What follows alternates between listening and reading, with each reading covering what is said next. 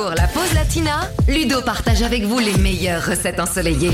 Allez, foutu pour foutu aujourd'hui, on abandonne tout espoir d'être les plus minces et les plus beaux sur la plage. Je ne sais pas vous, mais moi je m'y suis pris comme d'habitude trop tard pour mon summer body.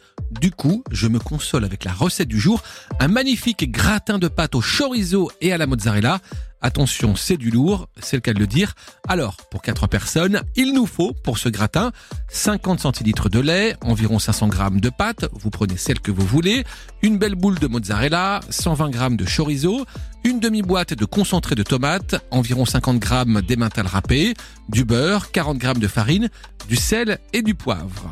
Pour commencer, on va préchauffer le four à 180 degrés. On va faire cuire les pâtes dans une casserole d'eau bouillante bien salée selon les indications du paquet. Et puis dans une autre casserole, on va faire chauffer le lait. On va peler, découper le chorizo en petits dés, couper la mozzarella en jolis morceaux également et faire fondre le beurre. Puis, dans un saladier, on va mélanger le beurre fondu avec la farine, verser le lait, bien mélanger et assaisonner. Enfin, on va ajouter les pâtes, le concentré de tomate, le chorizo et la mozzarella dans le saladier.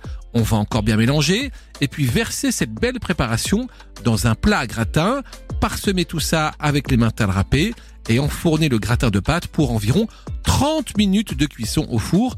Vous me dégustez ça bien chaud et n'oubliez pas la petite salade sur le bord de l'assiette, mais juste trois feuilles parce qu'il ne faut pas pousser non plus.